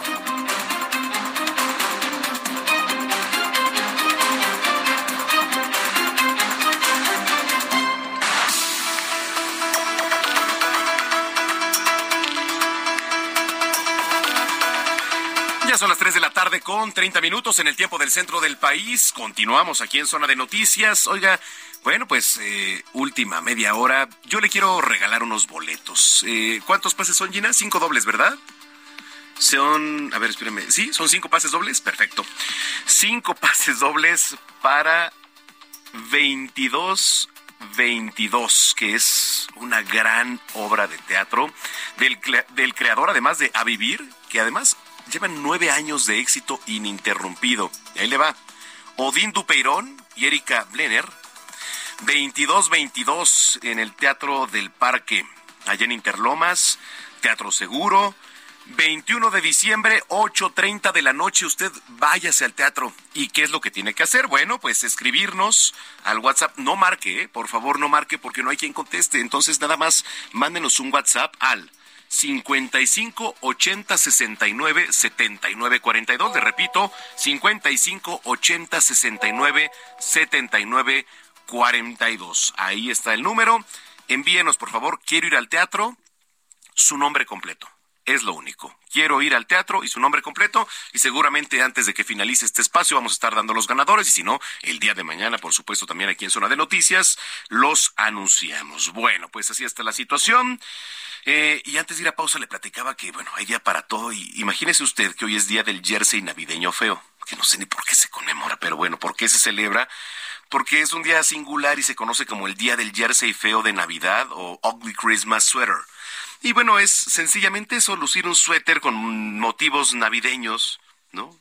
Feo, la verdad, que puede existir sobre la faz de la tierra, un, digamos, una especie de llamativo, divertido, original, ¿no? También que sea esta prenda de vestir. Y bueno, pues así se le celebra. Le digo, ya hay día para todo. ¿Por qué? No sé. ¿Y cómo se originó? Bueno, y aunque usted no me lo crea, hoy Gina lo está celebrando.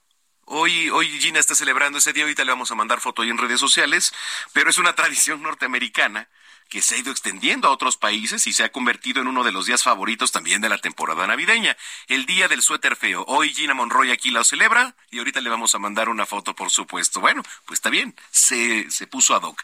Tres de la tarde ya con 33 minutos. En Soriana, esta Navidad lo damos todo. Compra uno y lleve el segundo al 50% de descuento en todos los chocolates navideños e importados y en todos los turrones y panetones. Además, todas las leches evaporadas en lata a solo 10 pesos con 100 puntos. Soriana, la de todos los mexicanos. A diciembre 19, aplican restricciones. Sigue a Manuel Zamacona en Twitter e Instagram, arroba Zamacona al aire.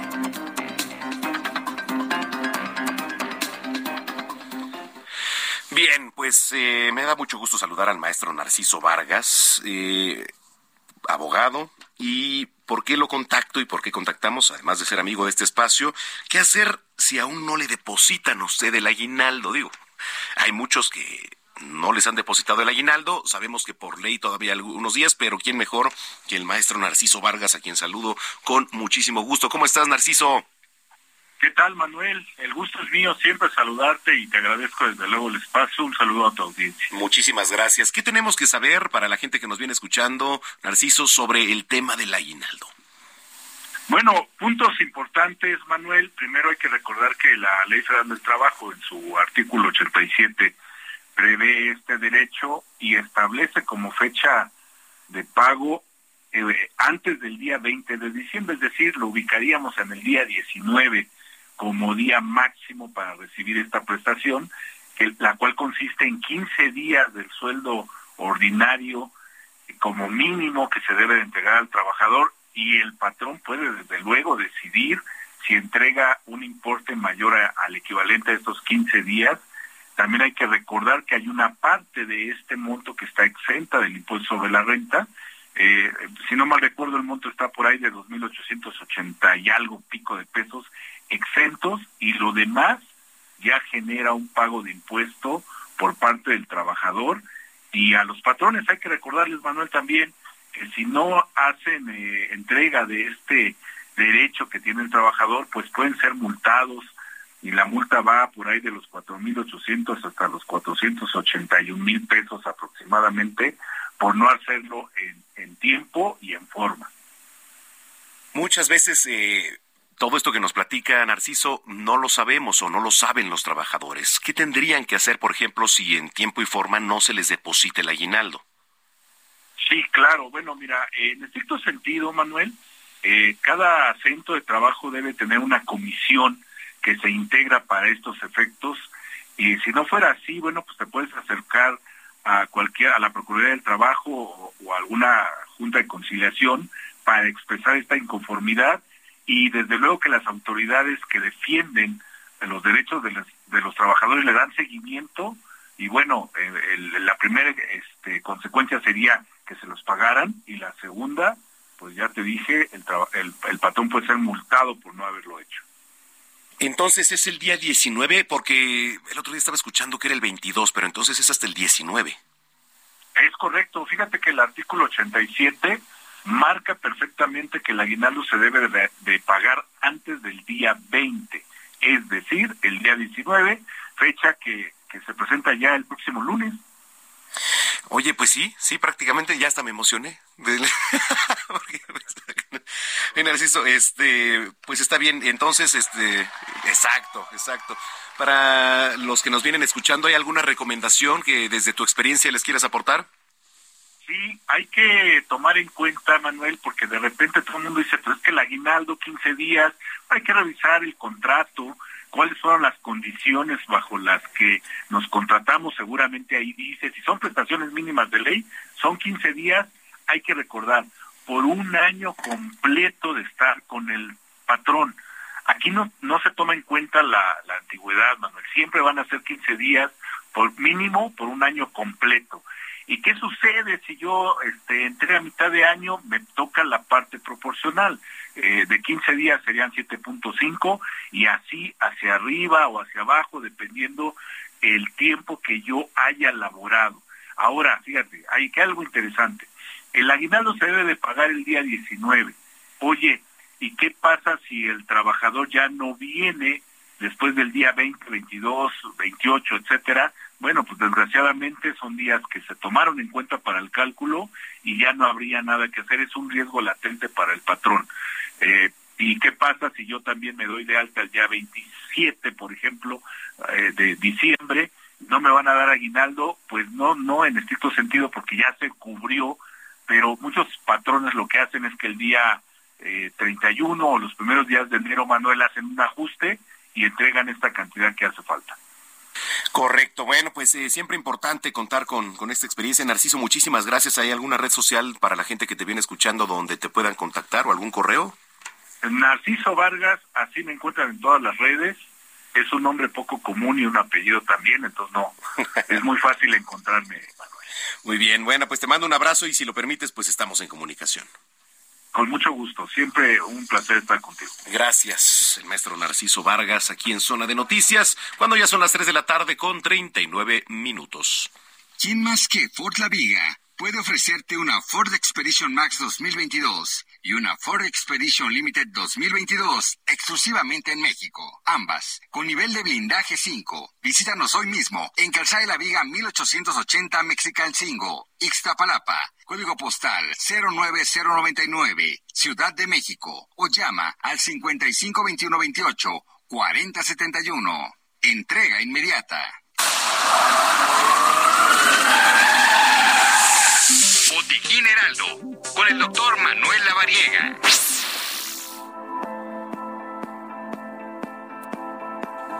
Ya está en la línea telefónica el doctor Manuel Lavariega. ¿Cómo estás, Tocayo?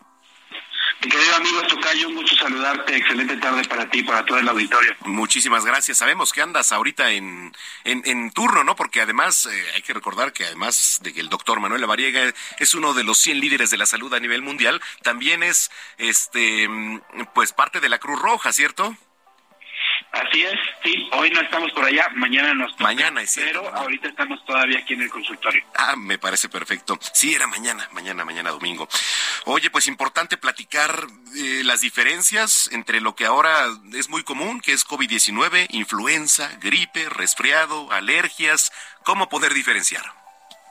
Esto se ha convertido en una pregunta muy común durante la consulta y también en términos generales para toda la gente, mi querido amigo, porque primero que nada siempre debemos recordarle a la gente que acuda con su médico ante cualquier síntoma para que el profesional de la salud sea el que determine cuál es el diagnóstico y sobre eso pues define el mejor tratamiento para cada paciente. Pero como todos estos virus respiratorios comparten síntomas, pues creo que vale la pena que aquí hagamos una revisión rápida para que más o menos todo el auditorio pueda darse una idea de qué podría estar sucediendo. Oye, sí, a ver, eh, porque bueno, a ver, estamos hablando que de el COVID-19 y la influenza, bueno, pues los síntomas quizás son muy parecidos, ¿no? El dolor de garganta, etcétera. Y, y- y qué hacer? Bueno, lo primero, ya lo dijiste, acudir con el médico, ¿no? Pero me siento mal. ¿Es necesario ir a- eh, hacerme la prueba, por ejemplo? Yo creo que fíjate que aquí los síntomas, Tocayo, y tienes mucha razón.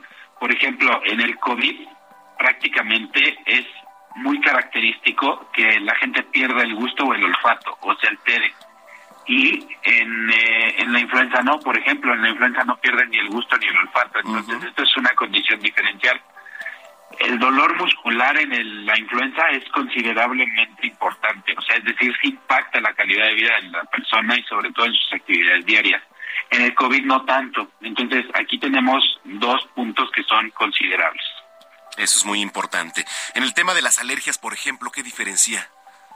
Las alergias, por ejemplo, tienen comezón en los ojos, en la nariz, en la garganta y en la boca, y además de que se presentan estornudos en salva, de estos estornudos que los tenemos como de repetición, así uno tras otro, tras otro, tras otro, tras otro. Entonces, esto es muy característico de las alergias. Eso es característico, correcto. ¿Y qué recomendaciones nos darías? Fíjate que toca yo que aquí hay un punto bien interesante. A veces la gente se automedica y utiliza eh, pues analgésicos, utiliza antihistamínicos, utiliza algunos medicamentos sintomáticos, que está bien que los utilicen en los primeros síntomas, pero siempre la recomendación es acudir con su médico de confianza. Pero algo que es bien importante, Tocayo, es que si presentan fiebre, por ejemplo, las alergias regularmente no generan fiebre, pero si ya hay fiebre, hay dolor articular, hay malestar general, hay dolor de cabeza, seguramente ya se tratará de un proceso infeccioso, pues ahora con COVID, con el virus incisional respiratorio, con los adenovirus, con los rinovirus, con la influenza. Entonces ahí deberán de tener un tratamiento, pues sí sintomático, pero ya más específico para cada uno de estos tipos de virus que pues hoy tenemos en el ambiente. Oye, desde tu experiencia y perspectiva, ¿ha aumentado eh, los casos de COVID ahora en los últimos días? Considerablemente es eh, el aumento de los casos en el consultorio. Sí quiero decirte que pues veíamos de repente un caso al día o de repente hay un caso cada dos, tres días y ahora prácticamente, para que tú veas un poquito la diferencia, estamos viendo casi la mitad de la consulta por temas de COVID. Entonces, eh, pues sí es bien importante que lo tengamos en cuenta porque sí ha aumentado el número de casos. Afortunadamente, la mayoría de ellos son con síntomas leves, síntomas relacionados a dolor articular, a fiebre, a diarrea, a malestar general. Y bueno, hacemos esta prueba, la confirmamos, la prueba rápida, confirmamos el caso con COVID y pues se le da tratamiento sintomático. Pocos, pocos son los que necesitan hospitalización y mucho menos los que pues pueden llegar a tener riesgo para perder la vida y que se internan en una terapia intensiva. En realidad yo pues solo he tenido uno que ya hace una semana lo platicaba, un paciente que se puso muy grave, pero bueno, ahora están repuntando los casos de COVID. Afortunadamente ya hemos generado defensas y anticuerpos, pero no hay que confiarnos porque en una de esas nos da un susto. Correcto. Bueno, pues eh, te mando un abrazo y la gente que te viene escuchando, ¿dónde te puede contactar en redes sociales y encontrar? Claro que sí, Tocayo. Muchas gracias. Pueden encontrarme como DR, como doctor abreviado, DR La Variega Saracha, en todas las redes sociales.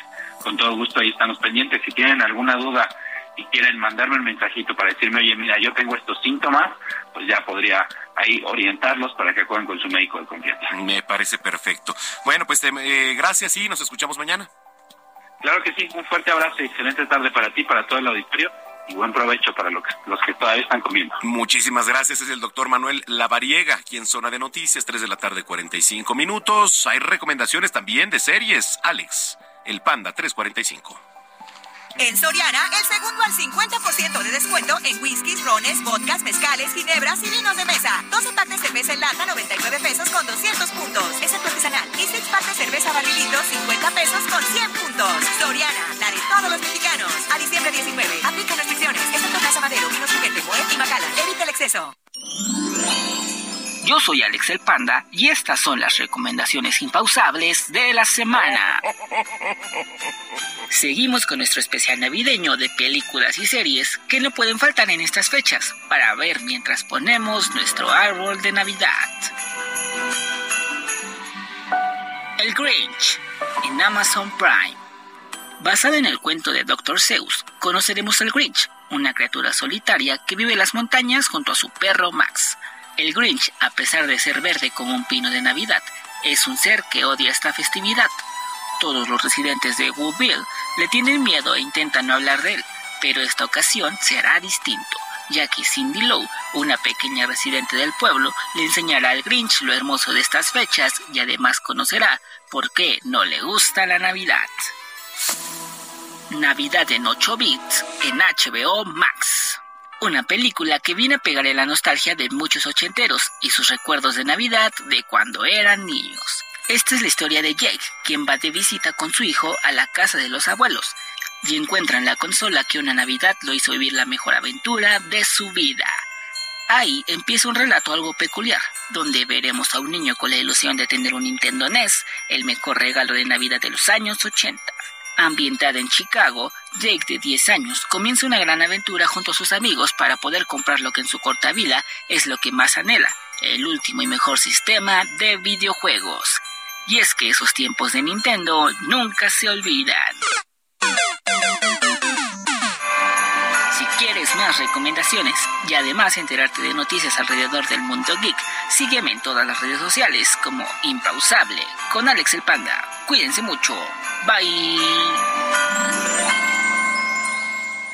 Muchas gracias, Alex el Panda. Oiga, la dirigencia nacional del PRI destapó ya a Alejandra del Moral para la elección a la gubernatura mexiquense. La información la tiene mi compañero Gerardo García. Adelante, Gerardo.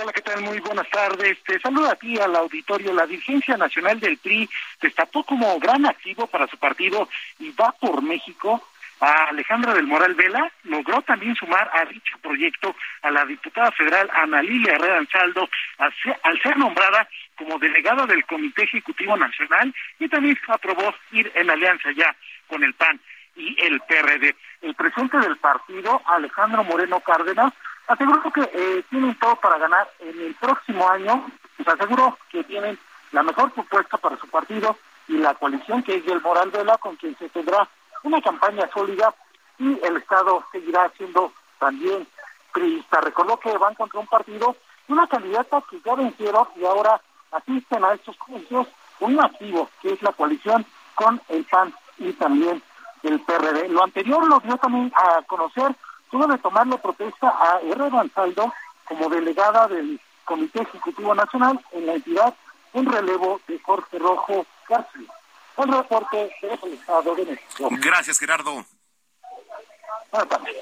Muy buena tarde. Quiero mandar saludos a los que nos siguen en redes sociales y a los que nos vienen escuchando. Nos escribe Alfredo Romero Guerrero. Usted eh, mejor le puede decir Huelos, Freddy, también a Gluck, que lo viene acompañando. Él es eh, directivo de HRG and Company. Entonces le mandamos un gran abrazo y gracias por venirnos escuchando, mi estimado Huelos. Mm, y bueno, pues también aquí Aurora desde la alcaldía de Iztapalapa, gran programa. Muchísimas gracias, Aurora. También nos escribe Bernardo, Bernardo Sayas desde la alcaldía Álvaro Obregón. Los escucho siempre. Muchísimas gracias. No, gracias a ti por informarte. Bueno, pues ahí está. Y ahora sí, vamos con Mario Miranda, que nos tiene un reporte desde las calles de la capital. Adelante, Mario. ¿Qué tal, Manuel? Buenas tardes. Tenemos información vial de la zona centro. Nos encontramos en la avenida Hidalgo y Paseo de la Reforma, en donde en estos momentos tenemos buen avance en ambos sentidos de Paseo de la Reforma, lo que es en el tramo de la avenida Hidalgo a la glorieta de la, de la Independencia, la avenida México Tenochtitlan, de Guerrero Insurgentes con carga vehicular en ambos sentidos, la avenida Hidalgo del eje central al Reforma con buen avance, la avenida Juárez de Reforma al eje central con tránsito lento, Valderas con carga vehicular de Juárez Arcos de, Belén y finalmente la avenida Bucareli de Juárez a Chapultepec con buena base. Manuel, es la información vial al momento. Gracias, Mario. Seguimos pendientes, buenas tardes. Seguimos pendientes, muy buena tarde. Eh, bueno, a ver, tenemos ganadores para el tema del teatro. Eh, uno de ellos, José Luis Ruiz, muchas felicidades. Liliana Edith eh, Cobersman, y Héctor Carrillo Fragoso. Nos quedan un par más, eh, un par de pases dobles, pero le voy a decir lo que está pasando, que nada más ponen quiero boletos, pero no me ponen su nombre completo, entonces sí es importante pues que pongan su nombre completo, si no, pues a quién se los vamos a dar, ¿no? Porque sí están poniendo quiero ir al teatro, sí, yo entiendo que quieren ir al teatro, pero ¿quién? ¿Quién? Entonces, por favor, ponga su eh, nombre completo. Hay un video que de verdad hasta me puso la piel chinita. Y gracias a las cámaras de vigilancia pues ha sido posible detectar diversas acciones como por ejemplo pues robos, secuestros, asaltos, etcétera. Y le estoy hablando que esto fue allá en Tijuana, ¿no? Eh, y recientemente pues comenzaron a circular las imágenes de una cámara de videovigilancia que muestran el momento exacto en que un joven es atropellado allá en Avenida Venustiano Carranza de la colonia Otay Constituyentes el día de ayer digamos por ahí de la una cuarenta de la tarde, y en el video se puede ver eh, una calle pues poco transitada y una acera en donde se encuentran algunos autos estacionados. Y a lo lejos un grupo de cinco personas que caminan por la orilla, pero aún sobre la banqueta, cuando atrás de ellos se alcanza a ver una camioneta Chevrolet, un atajo, color blanco, es una camioneta tipo suburban, grande, y se, acerca a máxima velocidad. Y hasta ese momento pareciera que su único fin es seguir su apresurado camino. Y cuando encuentra a escasos metros de las personas que estaban por ahí, cambia la dirección y entonces pareciera entonces que busca arrollarlos. Y sí, efectivamente pareciera que, que su objetivo es un joven de sudadera blanca que camina ahí sobre la acera, pero justo al lado del paso vehicular. Y en cuestión de segundos lo embiste y de inmediato gira el volante para reincorporarse a la calle y huir del lugar. Ahí están los videos. Si usted quiere verlo, está en www.heraldodemexico.com.mx. Bueno, pues nos vamos, eh, con esto agradecemos su preferencia, yo lo invito para que nos siga en redes sociales, arroba Samacona al aire, y el día de mañana tenemos una cita en punto de las 2 de la tarde. Mañana, la final del Mundial, a las 9 de la mañana, un horario, o lo ven vivo, o se duerme temprano para desayunar, rico, ¿no? Digo, pues, ahí están las dos opciones, usted elija la que quiera. Pero bueno, mañana ahí tenemos la final del Mundial, yo voy con Francia, yo voy Francia, no sé, ahí están los pronósticos reservados, ¿eh? Porque es el campeón del mundo contra un equipo que viene inspirado frente a un líder que es Lionel Messi, uno de los mejores jugadores del mundo. Bueno, finalizaremos la selección musical de hoy con un sencillo que no ha bajado del top de las canciones más reproducidas en México. Hablamos de Haymore, del cantante de reggaetón Osuna, junto a Faith, y, y ya me imagino quién eligió esta, esta rola, por ahí. el buen Diego Iván González. Bueno, pues a nombre de Gina Monroy en la jefatura de información, mi estimado Berch, ah, no, es Héctor Vieira ahí en, en la producción. Mi estimado Diego Iván González también en la asistencia de toda la producción. Y Ulises en los controles. ¿Cómo te pides, Ulises? Que nunca sé. Villalpando. Ulises Villalpando ahí en los controles. Yo soy Manuel Zamacona, arroba Zamacona al aire. Los dejamos con esta rola. Pase un excelente sábado. Y hasta mañana. ¿Qué vas a hacer hoy? Te vi puesta para el gino, para el vacilón. Baby, tú eras real, las otras plástico. Pusiste hasta liendra, habla romántico. Te pienso todos los días. Uno no cambia un Mercedes por un Kia. Sé que cagué la relación, mala mía. Baby, no sé para qué peleamos si podemos estar haciendo groserías. Condado, vista el mar. Amanecimos ese día. Nos fuimos a 58 para la playa, pero nunca pensé que iba a ser el último día. Baby, ¿dónde estás? Que paso por ti. Ando activo con los títeres en la motora, a saber si te veo por ahí. Hey, ma, ¿cómo te saco de aquí? Si yo en la disco pienso en ti, lo que hicimos lo he querido borrar. Con otra chimba, pero no sabe igual. No te voy a mentir. Si me trago solo pienso en ti Lo que hicimos no lo quiero olvidar Lo quiero repetir Baby, un culo como el tuyo Cualquiera peca Solo dime cuando quieres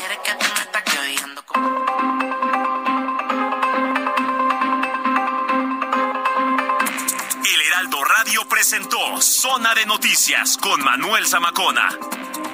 Los esperamos la próxima semana desde el epicentro de la información.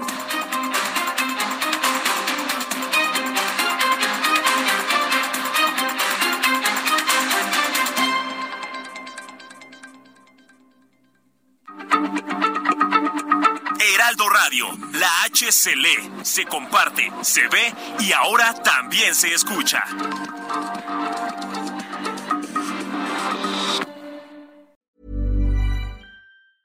If you thought the only way to get a more defined jawline with natural looking results was through surgery, think again. Juvederm Volux XC is a non surgical injectable gel filler that improves moderate to severe loss of jawline definition and can help you achieve natural looking results with little downtime. Even better, this improved definition lasts up to one year with optimal treatment. No maintenance required. Improve jawline definition for a smooth, sculpted look with Juvederm Volux XC. For important safety information and to find a licensed specialist, visit juvederm.com. That's J U V E D E R M.com. Not for people with severe allergic reactions, allergies to lidocaine, or the proteins used in Juvederm. Common side effects include injection site redness, swelling, pain, tenderness, firmness, lumps, bumps, bruising, discoloration, or itching. There's a risk of unintentional injection into a blood vessel, which can cause vision abnormalities, blindness, stroke, temporary scabs, or scarring. Talk to a licensed specialist to find out if it's right for you.